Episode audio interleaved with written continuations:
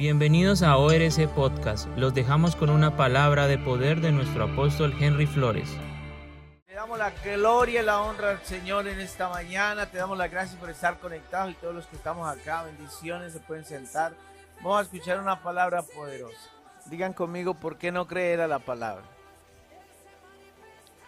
Esto hace parte de la serie que estoy compartiendo los domingos, pero pues estoy sacando extractos de, de esa palabra. ¿sí? Vamos a ir a Salmo 106, 24 y a Juan 4, 43 al 50. Salmo 107, 20. Salmo 106, 24. Pero aborrecieron la tierra deseable, no creyeron a su palabra. Ok. Digan conmigo, la palabra es la tierra deseable. Diga, creamos a la palabra. Salmo 107, 20.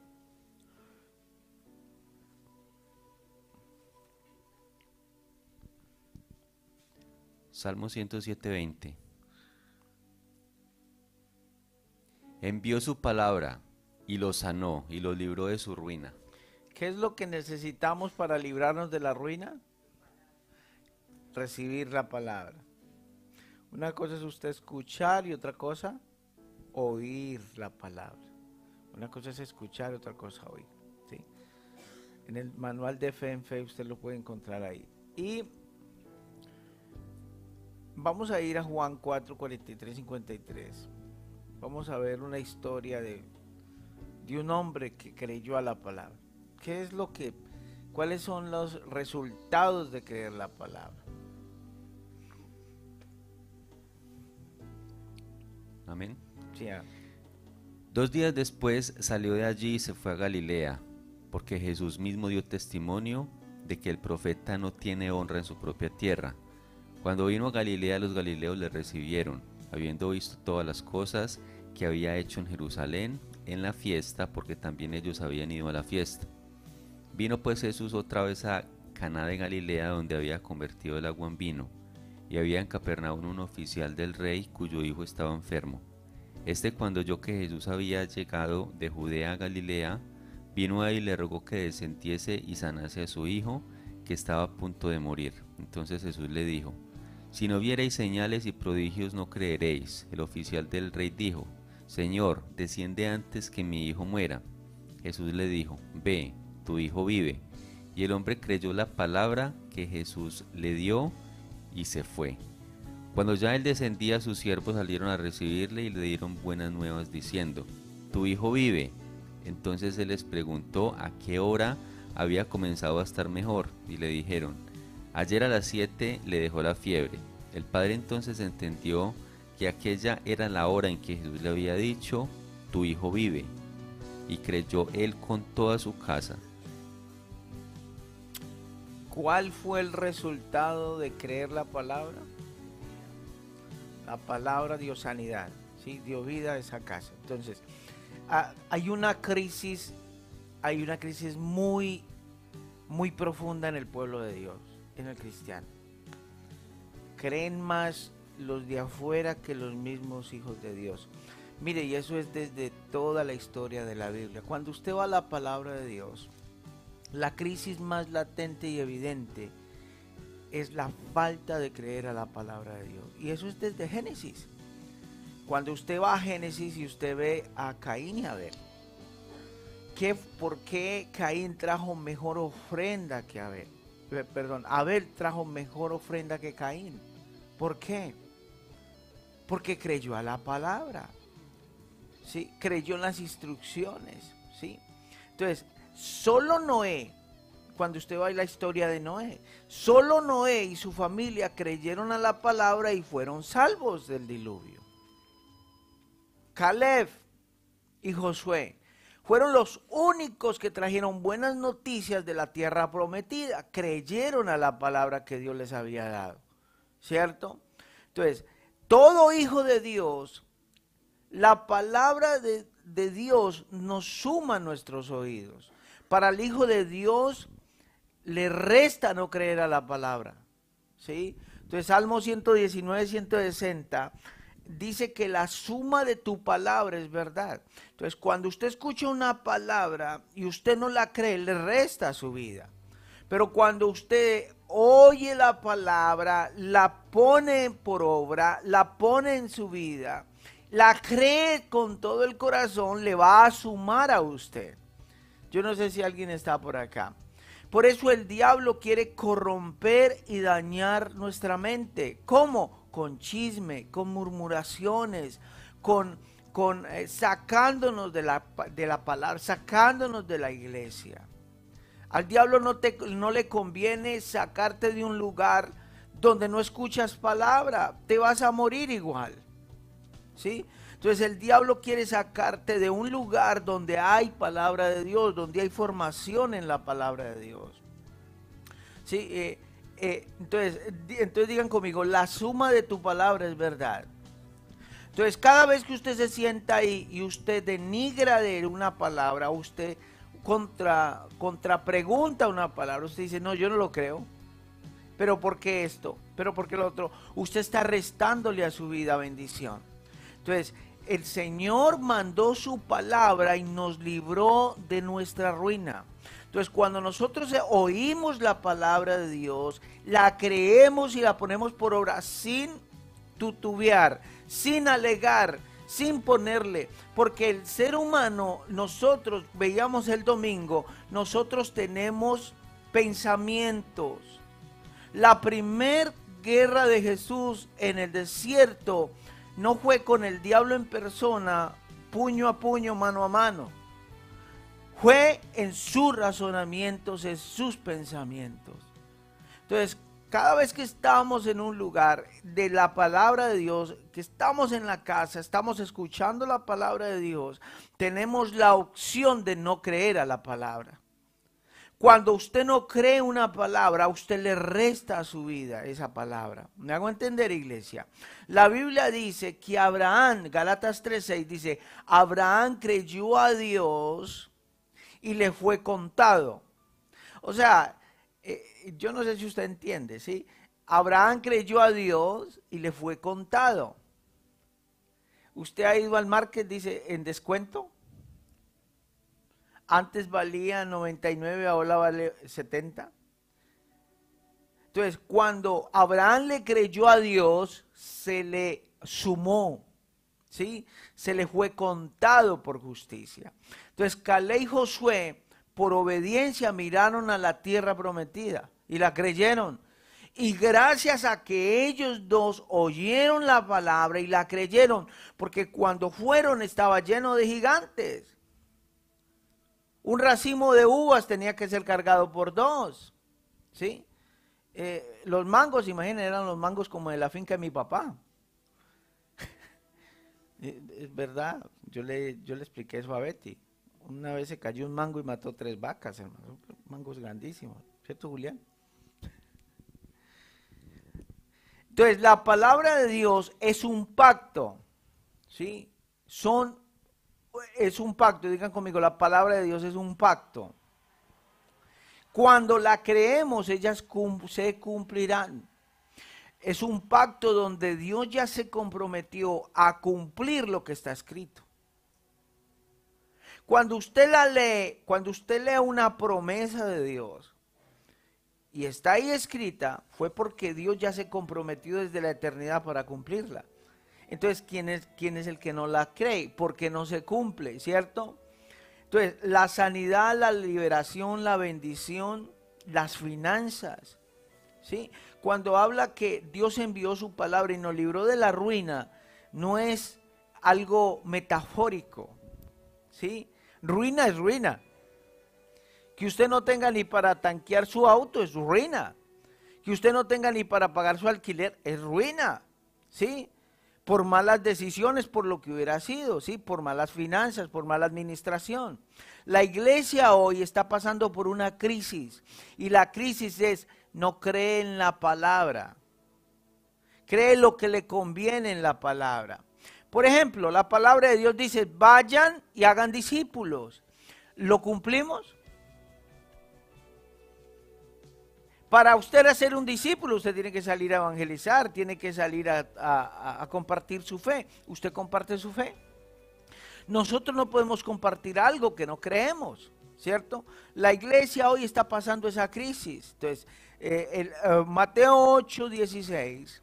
Entonces, Salmo 107, 20 dice, y él envió su palabra y lo libró de su ruina. Mateo 8, 16. A muchos le quedaron congeladas las, las hojas de la Biblia. Mateo 8, 16. Y cuando llegó la noche trajeron a él muchos endemoniados y con la palabra echó fuera a los demonios y sanó a todos los enfermos. Entonces digan conmigo con su palabra. Eh, usted tiene que cargar su marcador. Recuerden que yo les pedí un marcador. Usted coja su marcador y marque. Y con la palabra, ¿qué hizo? No me diga milagros. ¿Qué hizo con la palabra?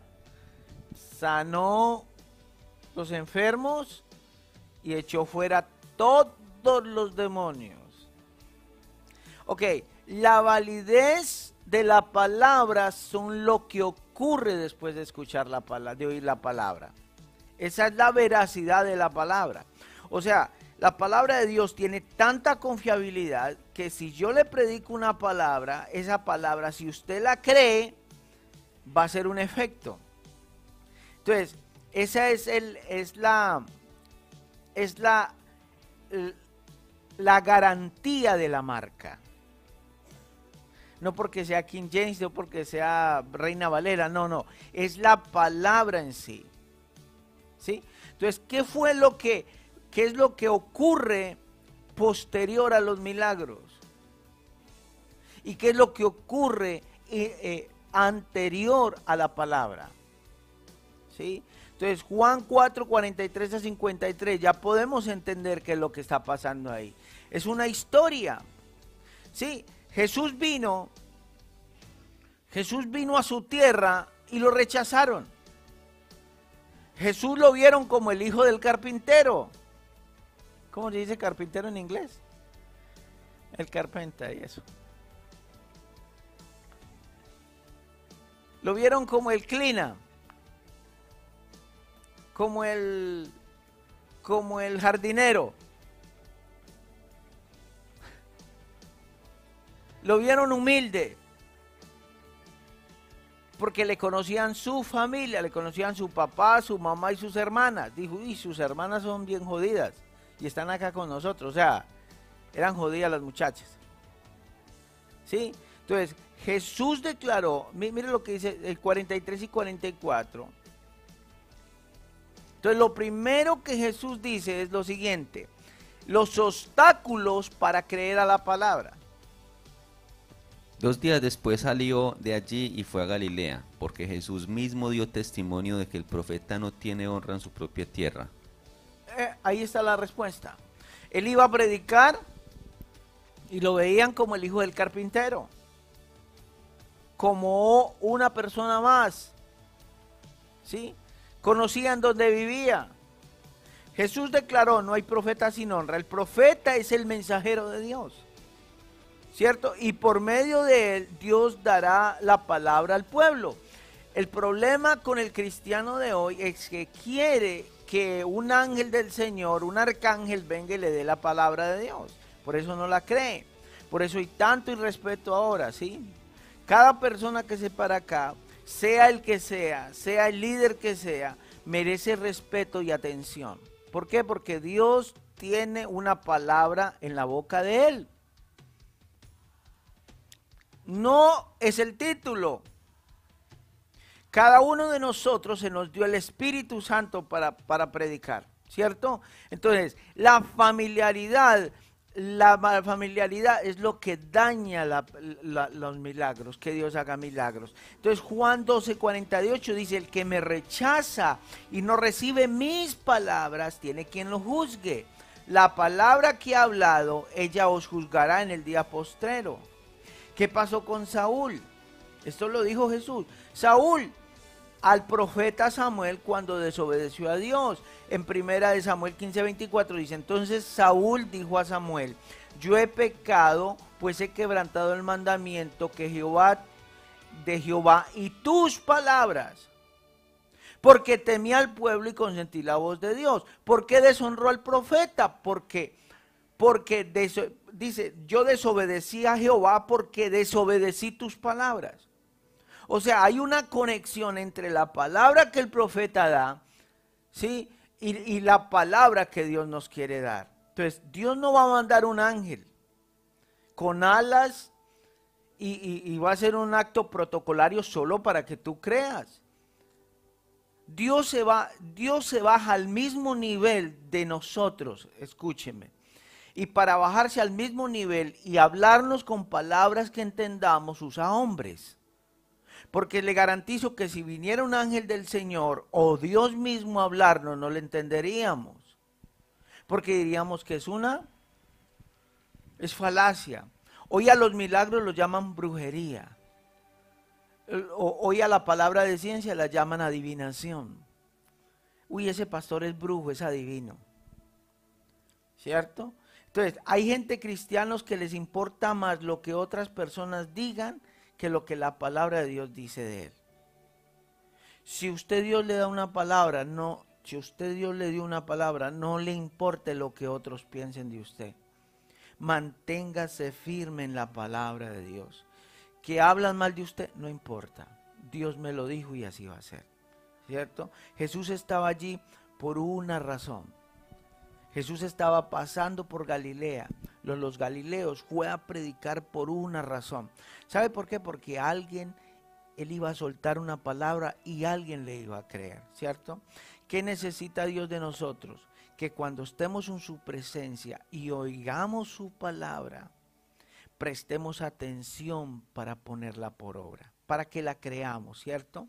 Entonces, el versículo 44 dice que muchos galileos creyeron en él. Él vino a una tierra que no era de él. Él era un desconocido. Pero esos desconocidos lo recibieron y oyeron la palabra y muchos creyeron en él. Amén. Entonces, el versículo 45, ¿y cómo sabe Jesús que estamos contentos, que estamos displacidos de su presencia, que queremos estar en su presencia? Porque respondemos a la palabra de Dios. Mire, es tan difícil predicar en un ambiente donde la gente no le responde a usted nada, donde no dice amén, donde no dice aleluya, donde, ¿por qué? Porque cuando usted responde a la palabra, quiere decir que usted la cree. ¿Cómo se llama usted, Julián?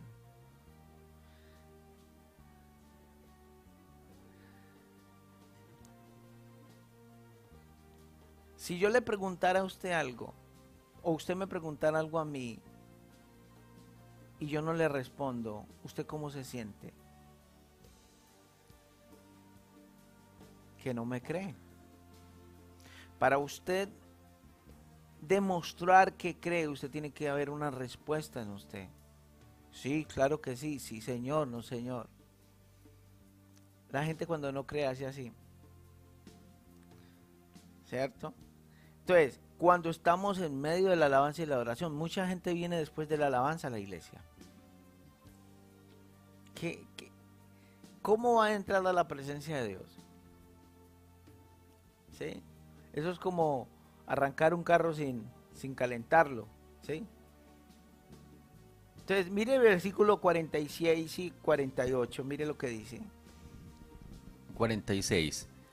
Vino pues Jesús otra vez a Cana de Galilea, donde había convertido el agua en vino, y había en Capernaum un oficial del rey cuyo hijo estaba enfermo. Este cuando oyó que Jesús había llegado de Judá a Galilea, vino a él y, le rogó que descendiese y sanase a su hijo. ¿Qué hizo este hombre? No, no, corrió. Corrió donde Jesús. Yo veo que la gente corre acá, pero porque llegó tarde al discipulado, llegaron tarde a, a los servidores. No, no, este hombre corrió, se apresuró, el verdadero Hijo de Dios corre a ir a la palabra de Dios. No, el servicio comienza a las 10, tenemos que estar antes de las 10. Si usted es servidor, que el, que, el comienza a las 9, tenemos que estar a las 8 y 50. ¿Sí? Entonces, tenemos que, tenemos que dar pasos que anhelamos la palabra de Dios, porque cuando nosotros creemos, nosotros apresuramos, corremos. Entonces este hombre, lo primero que Jesús vio es que este hombre corrió a su presencia, corrió a, donde Jesús. ¿Es cierto eso o no es cierto eso? Siga leyendo, Julia. Que, ya voy a terminar. Y le rogó que descendiese y sanase a su hijo que estaba a punto de morir. Entonces Jesús dijo, si no viereis señales y prodigios no creeréis. El oficial del rey le dijo. Mire, Jesús no le está, Jesús, no le está recriminando porque él no creyera. Jesús lo que le está es aseverando que va a haber milagros y prodigios para que crea. ¿Por qué? Porque este hombre ya dio señales de haber creído, porque este hombre corrió donde Jesús. Este hombre dice la Biblia que se apresuró a correr donde él estaba, llegó y le dijo, Jesús, necesito un milagro. Entonces Jesús le dijo, yo sé que tú necesitas un milagro, pero las señales visibles que Jesús veía de él era que estaba apresurado, o sea, corrió, estaba anhelando verlo. ¿Cierto? Entonces Jesús no le importó sus ocupaciones, le puso atención al hombre. ¿Por qué? Porque cuando una persona anhela la palabra, Dios pone su atención en esa persona. Siga leyendo. El oficial del rey dijo, Señor, desciende antes que mi hijo muera. Jesús le dijo, Ve, tu hijo vive. Y el hombre creyó la palabra que Jesús le dijo y se fue. Cuando ya él descendía, sus siervos salieron a recibirle y le dieron nuevas diciendo, Tu hijo vive. Entonces él les preguntó a qué hora había comenzado a estar mejor. Y le dijo, ayer a las siete le dejó la fiebre. Ok, lo que Jesús le dijo a este hombre en el versículo 48 es, ojo, el resultado de tú haber creído es que van a pasar milagros. Eso fue lo que Jesús le dijo. Jesús no, no le dijo, no, eh, es que solo cree la palabra. No, Jesús le dijo, el resultado de tú haber corrido a mi presencia, de tú creer a la palabra, de oír la palabra que estás escuchando, es el resultado de ello es que van a pasar milagros en tu casa. Entonces esa es la, la, garantía de que la palabra de Dios está llegando a nuestra casa, ¿cierto? Entonces dice que cuando este hombre descendió, Jesús le dio solo una palabra. Cuando Jesús iba donde los enfermos, como les decía, cree solamente. ¿Por qué Jesús le preguntaba a las personas, ¿qué quieres que haga por ti? No, no, solo, solo responda, ¿por qué?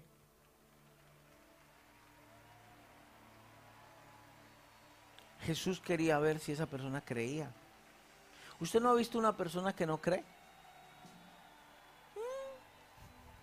¿Usted quiere ser sano? ¿Mm?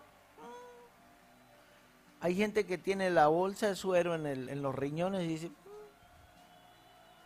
que ya tiene eh, cáncer terminal, desahuciado y dice, ¿usted quiere ser sano? Pues usted sabe, usted no es profeta pues.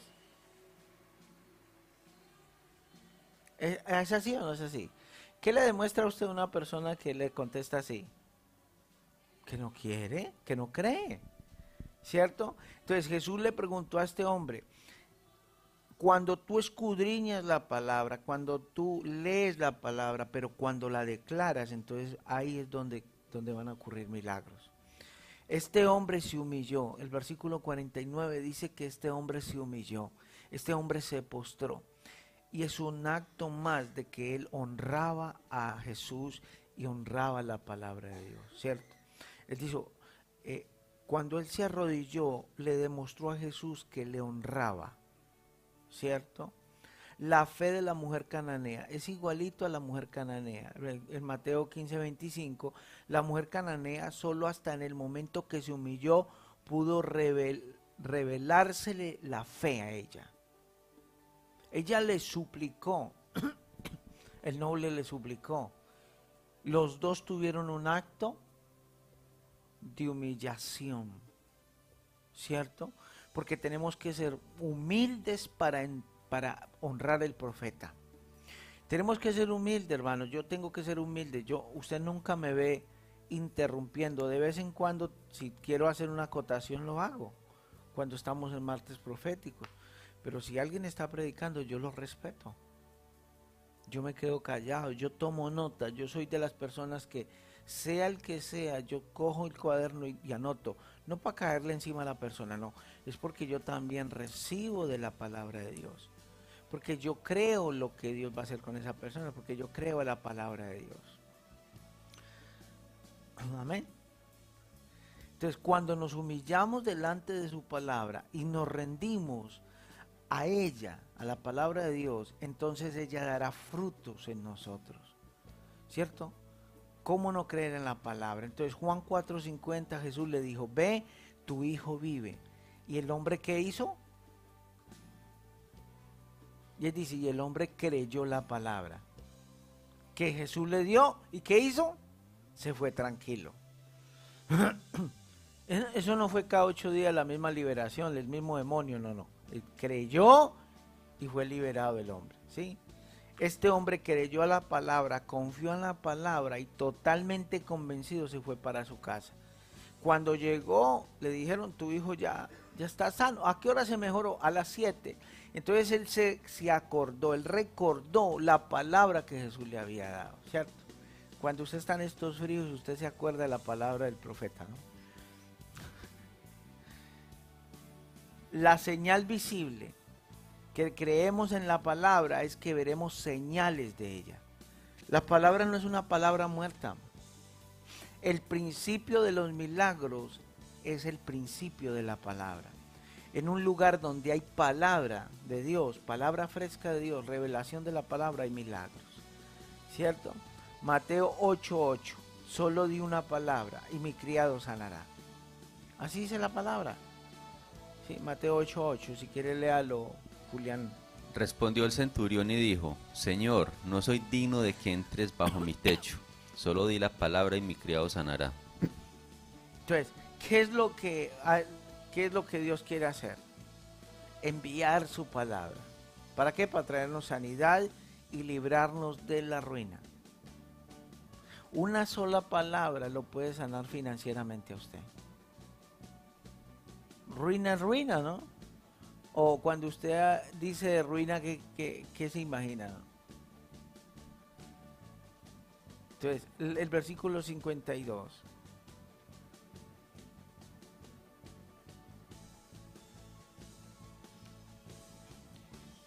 Entonces él les preguntó a qué hora había comenzado a estar mejor y le dijeron, ayer a las 7 le dejó la fiebre. Ah, hoy a las 7 de la mañana. Va a tomar una hora, mientras que usted llegue a su casa, cuando llegue a las 7 o a su trabajo, Dios va a hacer el milagro. Créalo. Hoy a las 7 le entra su consignación, le entra esa bendición a su cuenta de banco. Hoy el Señor va a hacer un milagro a las 7 no, si es que no hay respuesta. Hoy Dios va a hacer un milagro a las 7. ¿Sí? De la mañana. Dios va a recompensar esa madrugada hoy. A todos los que nos están viendo, Dios va a recompensar ese momento que estás tomando para oír la palabra de Dios. Desde que comenzamos a predicar y tú escuchaste la palabra, algo se sumó en el Espíritu. Hay un milagro que se sumó. Hay un milagro que necesitamos y un milagro que se está sumando. Yo quiero darle las gracias a todos los que nos están viendo por internet, a todos aquellos que están pegados a la palabra, aquellos que están pegados a la palabra de esta casa. Yo los bendigo y, yo mando una palabra para que la ruina salga de tu vida, para que la ruina salga de tu casa, para que la escasez se vaya. ¿Sí? Padre, yo te doy gracias, la gloria y la honra. Yo bendigo este pueblo que me está viendo, este pueblo que está en este lugar. Y esa palabra que solté esta mañana, esa palabra que tú soltaste, Señor, alguien la tomó y alguien va a hacer efecto poderoso. En el nombre de Jesús.